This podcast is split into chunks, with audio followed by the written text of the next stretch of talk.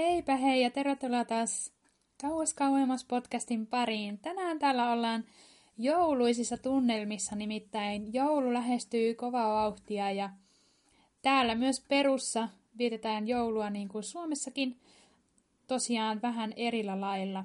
Ja meillä todellakin on ollut jo marraskuun viimeisistä päivistä asti joulukuusi pystyssä täällä meidän kämpässä ja myöskin jouluvalot ja, ja alkaa pikkuhiljaa myös täällä muilla ihmisillä olemaan jouluiset tunnelmat. Mutta joo, tässä podcastissa, tässä jaksossa mä ajattelin puhua vähän joulusta ja minkälainen on perulainen joulu. Ja, ja kerron muutenkin mun jouluista ulkomailla. Mm, niitä on tullut vietettyä kolmisen kappaletta.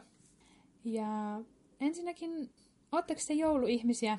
Minä olen, niin kuin varmaan voi päätelläkin, mä rakastan joulua ja sitä joulutunnelmaa, niitä jouluvaloja, kynttilöitä, joulukorttien askartelua. Mä oon siis todella kova askartelija. Ja totta kai lahjojen osto on tosi ihanaa ja niiden antaminen. Ja mä oon todellakin se ihminen, se ärsyttävä, ärsyttävä ihminen, joka heti Halloweenin jälkeen alkaa hulluna jumputtaa Michael Bullen joululevyjä repeatillä joulun asti. Ja... Mutta eikä siinä mitään väärääkään ole. Sori nyt niille, jotka ei ole niin jouluihmisiä sitten. Mutta joo, tosiaan niin kuin sanoin, niin on viettänyt kolme joulua ulkomailla. Ähm, ensimmäinen joulu ulkomailla oli itse asiassa Marokossa. Mä taisin silloin olla, olisinko ollut jopa 16-vuotias vasta. Ja, ja Marokossahan siis ei juhlita joulua oikeastaan ollenkaan, koska se on muslimimaa. Ja sen takia ne juhlimiset jäi aika sillä lailla minimaalisiksi. Et muistaakseni, miten me juhlittiin sitä, me spreijattiin sellaisella valkoisella, mä en tiedä mistä aiheesta, vähän kuin spray semmosesta, se tulee semmoista vaahtoa. Sellaisella spray-vaahtojutuilla spreijattiin nyt niinku toistemme päälle. Sitten oli sellainen kunnon vaahtosota. Ja sitten sanottiin, että hei, että joulun kunniaksi niin tämä näyttää vähän niin kuin lumelta ja, ja näin päin pois. Mutta ei oikeastaan muuta. Ja kyllä siellä siis oli ostareissa niin joulukoristeita, mutta ei, ei sitten oikeastaan millään muulla tasolla juhlittu. Joulua luonnollisestikaan, kun muslimimaasta on kysymys. Ja toinen joulu ulkomailla taisi olla sitten Kolumbiassa vuonna 2016. Ja taisinkin tästä jouluaatosta kertoa jonkun verran siinä tokajaksossa, eli yksin matkustamisesta, kun puhuttiin. Ja jos et ole kuunnellut sitä jaksoa, niin mehän kuuntelemaan, siellä selviää, miten vietin mun joulun Kolumbiassa. Oli aika säälittävät bileet. Ja sitten viime joulun, eli kolmas vuosi ulkomailla, tai siis joulu ulkomailla, niin mä vietin sen Perun ja Ecuadorin rajalla. Ja itse asiassa otettiin semmoinen yöbussi Piurasta, joka on kaupunki Pohjoisperussa, ja Ecuadoriin, Guayaquiliin, ja se taisi olla se bussimatka noin yhdeksän tuntia pitkä. Tosiaan jouluaattona otettiin bussi sinne ja olin kaverin Marian kanssa matkassa ja katsottiin sitten koiraleffoja ja kyynelsilmässä itkettiin ja katsottiin niitä. Koiraleffat on oikeasti ihan... Siis mä en voi katsoa niitä, ne on niin surullisia. Miksi niiden pitää aina kuolla niiden koirien, mä en oikeasti kestä. Kertokaa, jos, jos teillä on joku hyvä koiraleffa, jossa se koira ei kuole, niin please vinkatkaa sitä mulle. Mä en enää suostu muuten katsomaan niitä. Mut joo, se meni siis bussissa. Me oltiin siis 23. päivä joulukuuta. Viime vuonna vietettiin Piurassa, niin kuin sanoin, Pohjoisperussa ää, mun kaverin luona, perulaisen kaverin luona tota, ja sen perheen luona. Itse asiassa se mun kaveri asuu Limassa, mutta se oli just siellä pohjoisessa niin mennyt sitten jouluksi vanhempiensa luokse. No se kutsui sitten meidät sinne yöksi yöksi ja siitä me sitten jatkettiin matkaa kohti Ecuadoria. Me ei haluttu jäädä sinne sitten kuitenkaan jouluaatoksi, jouluaatoksi kuitenkaan sitten häiritsemään, niin oltiin sitten sen 23. päivä siellä ja 24. päivä aamulla sitten lähdettiin bussilla kohti Ecuadoria. Ja se oli oikeastaan todella hyvä päätös, koska siellä rajalla ei ollut oikeastaan mitään liikettä silloin jouluyönä. Kaikki oli perheidensä kanssa kotona ja me päästiin sitten rajan yli todella nopeeta. Olisiko mennyt joku 20 minuuttia siinä passionossa, että se oli ihan todella hyvä juttu, koska normaalisti tähän aikaan, kun Venezuelassa on se talouskriisi ja sieltä on pakolaisia tulossa niin kuin tuhansia joka päivä ää, Kolumbiaan, Ecuadoriin ja oikeastaan joka puolelle latinalaista Amerikkaa, niin noi raja, noi, varsinkin siis noi maarajat, miten se sanotaan, niin kuin noi teitse menevät niin kuin rajat, ei, ei lentokentät, niin ne on todella, todella ruuhkautuneita juurikin niiden pakolaisten vuoksi. Ja, ää, nyt kun viime vuonna ja vuoden, tässä vuoden alussa oltiin reissussa Ecuadorissa ja Kolumbiassa, niin kun noita rajoja yliteltiin, niin siellä sai odotella joku seitsemän tuntia vaan sitä passin leimaa. Se oli ihan, ihan, ihan älytöntä. Mut joo, nyt, nyt mä eksyin kyllä aiheesta ihan täysin. Mut joo, ää, sellaiset joulut on nyt vietetty, että en ole vielä niinku yhtään joulua ulkomailla viettänyt niinku paikallisen perheen kanssa. Et nyt niinku tää joulu, niin tää tullaan luultavasti viettämään sitten mun poikakaverin sukulaisten kanssa. Eli suunnitelmana meillä on, että me mennään Josen mummulaan Trujilloon. Se on Trujillon kaupunki noin mm, 7-8 tuntia Limasta pohjoiseen. Ja heidän niin sukusa on sieltä alun perin kotoisin, niin me mennään sitten sinne. Ja mä todellakin sitten tapaan ensi kertaa jo sen mummun ja papan ja ää, tädit ja sedät ja ketä lie. Tulee olemaan jännä. Ja mua oikeastaan siinä äm, sukulaisille menossa jännittää totta kai niiden tapaaminen ja miten ne ottaa mut vastaan. Ne kyllä vaikuttaa tosi mukavilta, kun on niiden kanssa puhelimessa puhunut jonkun verran ja kuullut juttuja. Mutta eniten ehkä siinä joulujutussa se, että minkälaista jouluruokaa tulee olemaan. Mä oon vähän kuullut juttu, että tuolla pohjoisrannikolla, minne me ollaan menossa, niin siellä syödään aika paljon esimerkiksi kalkkunaa joulusin ja tällaista, mutta saa nähdä, että minkälaiset sapuskat siellä on pöydässä. No niin, vähän siitä, että minkälainen on perulainen joulu. Mähän siis, niin kuin sanoin, niin en ole itse sitä sillä lailla virallisesti viettänyt, mutta todellakin kun on täällä asunut ja jutellut ja keskustellut, niin on saanut aika hyvän kuvan siitä, että minkälainen se on ja miten se tavallaan se koko jouluhomma meneepi. Niin ekaksikin joulukoristeesta, niin joulukuusen latvaan ei laiteta tähteen niin kuin Suomessa, vaan sinne laitetaan enkeli.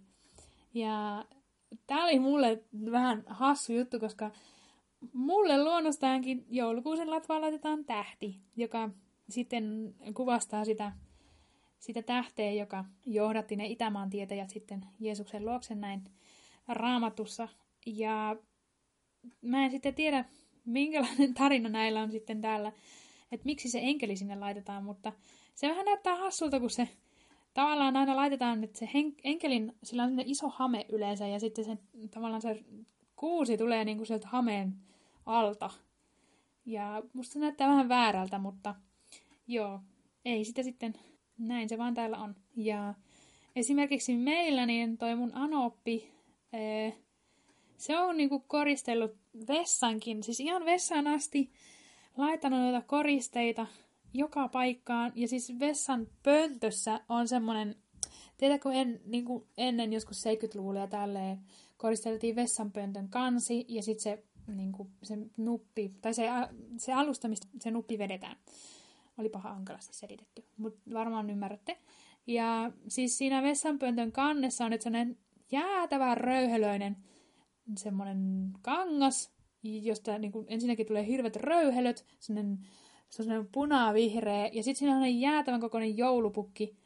Ja siis joka kerta, kun mä menen vessaan, niin se joulupukki niin kuin, tuijottaa mua siitä vessapöntön kannesta. Ja siis, mm, joo, kiva juttu. Ja,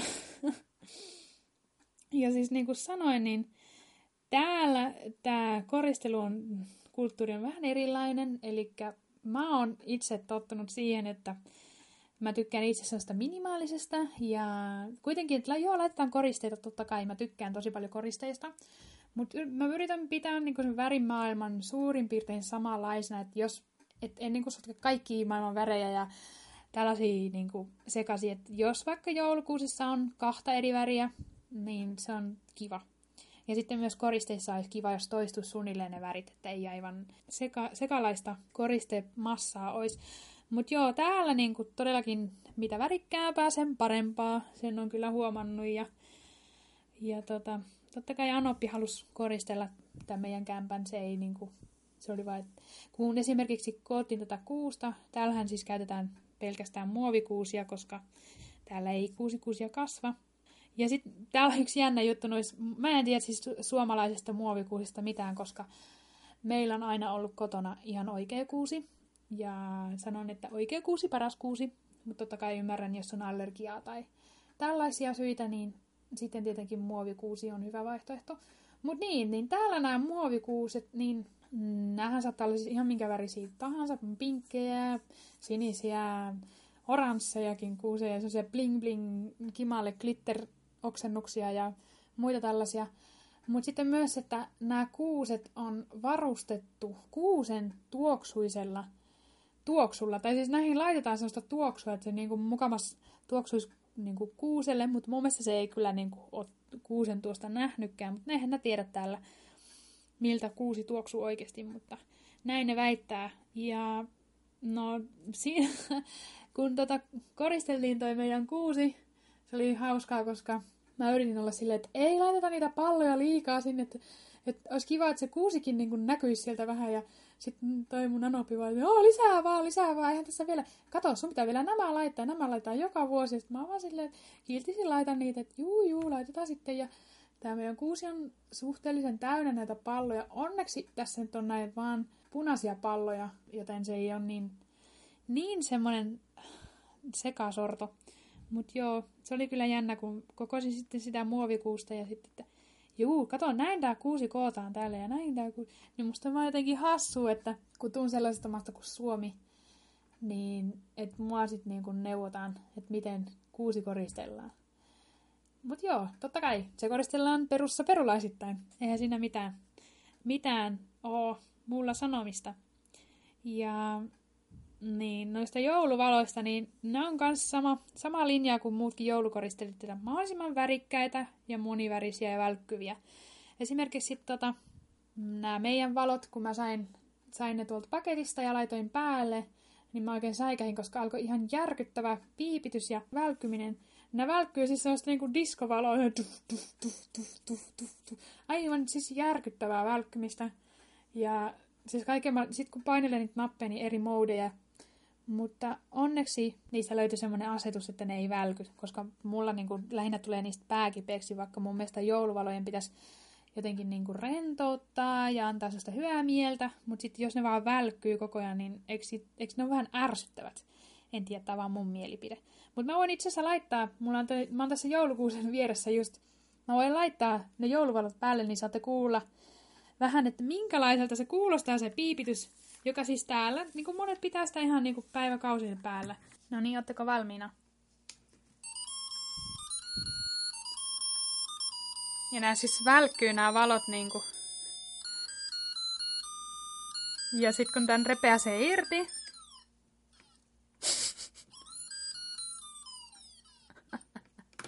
Mä en niinku kestä. Tämä on oikeasti ihan superhauska. En kyllä ymmärrä, miten ne kestää. Pitää olla aika aika kärsivällinen, että jaksaa kuunnella tuota rinkutusta. Mutta joo, sitten noista jouluvaloista sen verran, niin täällä oikeastaan kaikki jouluvalot, mitä täältä saa, niin ne on tommosia tosi halpis Kiina jouluvaloja ja mm, mua niinku oikeastaan pelottaa laittaa ne pistorasiaan, koska niin kuin kuulitte, niin kuin sen vetäsee, niin on kuulus.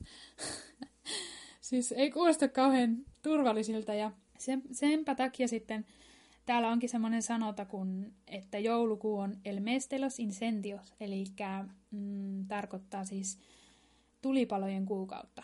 Niin kuin varmasti Suomessakin saunoja ja joka, joka jouluhan saunoja ja kynttilöitä palaa.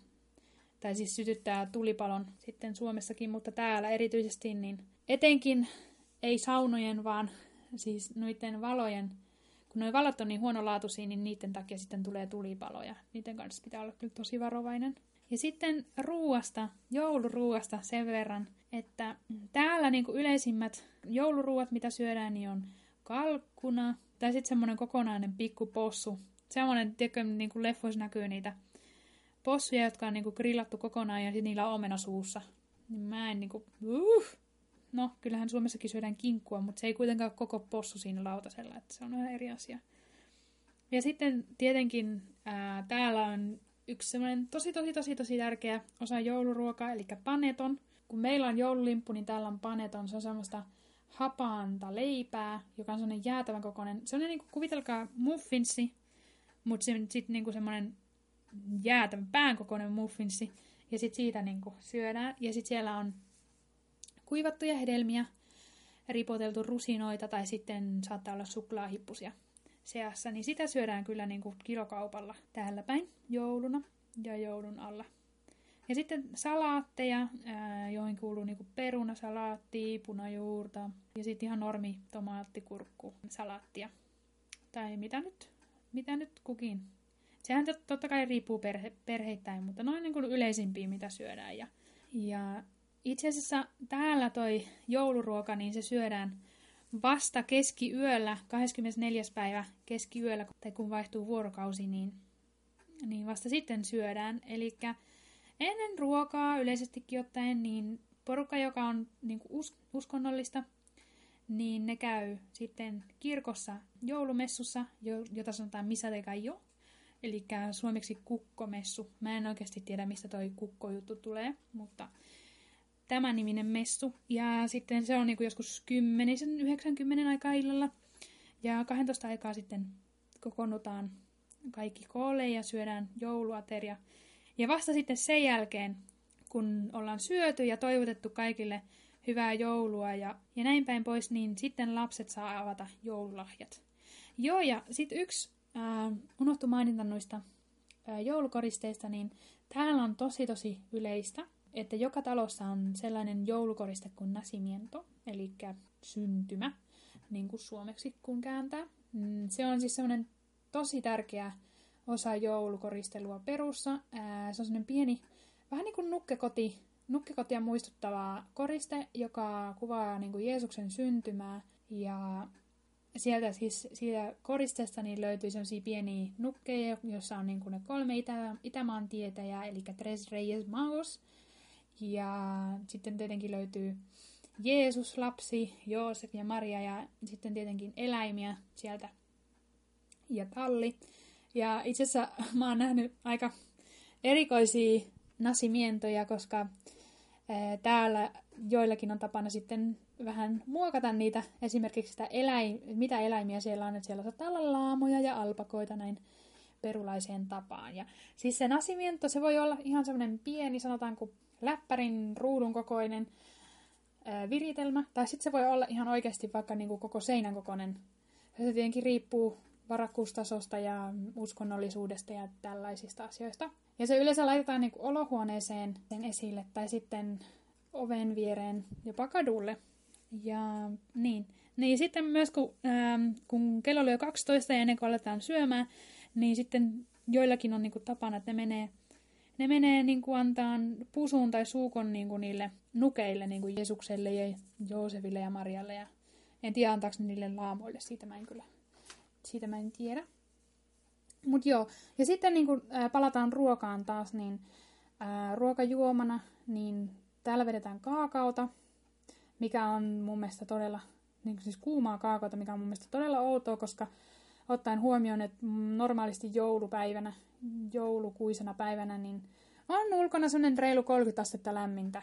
Et mä en tiedä, mulle ei kyllä välttämättä kaakao maistuisi, mutta totta kai sehän kuuluu jouluun, niin, niin pitää sitä sitten juoda. Ja sitten tietenkin inkakolaa, joka on siis, mä en tiedä, ootteko katsonut mun YouTube-videon, jossa mä kerron vähän inkakolasta, ja siellä on itse asiassa perusta tosi jänniä faktoja, joten kannattaa mennä kurkkaamaan. Löytyy YouTubesta Enni Maria nimellä. Ja niin inkakolaa, joka on siis limsaa, jos joku ei tiennyt, ja, tai kokista tai mitä muuta limsaa. Ja sitten niin kuin alkoholipitoisena juomana niin olutta ja champagnea tai jotain viiniä. Ja, ja tota niin, niin, niin tosiaankin, eli siis 24. päivä on se suurin juhla, niin kuin, niin kuin Suomessakin. Ja sitä sanotaan sitä päivää 24. eli jouluaattoa sanotaan Noche Buenaksi, eli hyvä yö suomeksi käännettynä. Ja sitten, niin kuin sanoin, niin ruokailun jälkeen ää, yleensä lapset ja tietenkin aikuisekin avaa lahjat. Ja, niin, ja sitten järkyttäviä uutisia nimittäin. Niin kuin suurin osa lapsista ei usko joulupukkiin, mikä oli mullekin vähän järkytys. Musta se on vähän kurjaa, koska mä muistan itse, kun oli lapsia, varmasti kaikki muistaa, että se oli niin jännää ja tosi, tosi ihanaa aikaa, aina kun sitä joulupukkia odotettiin. Ja sitten kun se lopulta sieltä tuli, ja näin poispäin. Mutta niin, tosiaan täälläpä ei oikeastaan uskota joulupukkiin, eikä lapsille nyt sinänsä sanotakaan kauheasti, että, että joulupukki oikeasti olisi olemassa. Ja lahja, lahjalistoista puheen ollen, niin, niin täällä nyt ei sinänsä kauna kirjoitella niitä kuulemma. Mutta niin kuin esimerkiksi etenkin noin rikkaat perheet, niin ne lapset saattaa kirjoittaa toivelistan ja sitten laittaa sen tyynyn alle, kun menee nukkumaan. No, sitten kun lahjat on avattu, niin pikkuhiljaa lapset sitten alkaa mennä nukkumaan, koska ne avataan tosi myöhään. Ja sitten sen jälkeen ilta tai yö jatkuu sillä, että ammutaan ilotulituksia ja otetaan vaikka olutta tai jotain kuplivaa. Ja vähän niin kuin ne muuttuu sitten, sen, se juhla vähän niin kuin muuttuu aikuisten kotibileiksi ja ne on sitten aamuun asti. Ja siis näitä juhliahan yleensä vietetään esimerkiksi isovanhempien luona tai jonkun sukulaisten luona tai sitten ihan kotona. Se vähän riippuu tietenkin perheestä. Ja sitten 25. päivä, eli joulupäivä, niin aamu alkaa sillä, että toivotaan eilisistä bileistä, jotka on voinut jatkuu siis pitkälle aamuun asti. Ja eipä siinä sitten kuulemma ole kauhana mitään erityistä ohjelmaa, että sitten jossain vaiheessa päivällä on lounan aika ja se yleensä sitten perheen kanssa syödään vaikka sukulaisten luona tai ihan perheen kesken. Ja, ja siinä se sitten perulainen joulu oikeastaan onkin. Et ei se nyt sillä lailla älyttömästi ero suomalaisesta joulusta. Että totta kai sanoisin, että aika paljon samaa, mutta sitten jonkun verran erilaista. Ja tähän vielä loppuun sanon, että tietenkin perussa tavat ja perinteet vaihtelee jonkun verran alueittain ja perheittäin. Ja esimerkiksi tuloerot just vaikuttaa todella paljon ja myös uskonnollisuus ja muut tämmöiset seikat.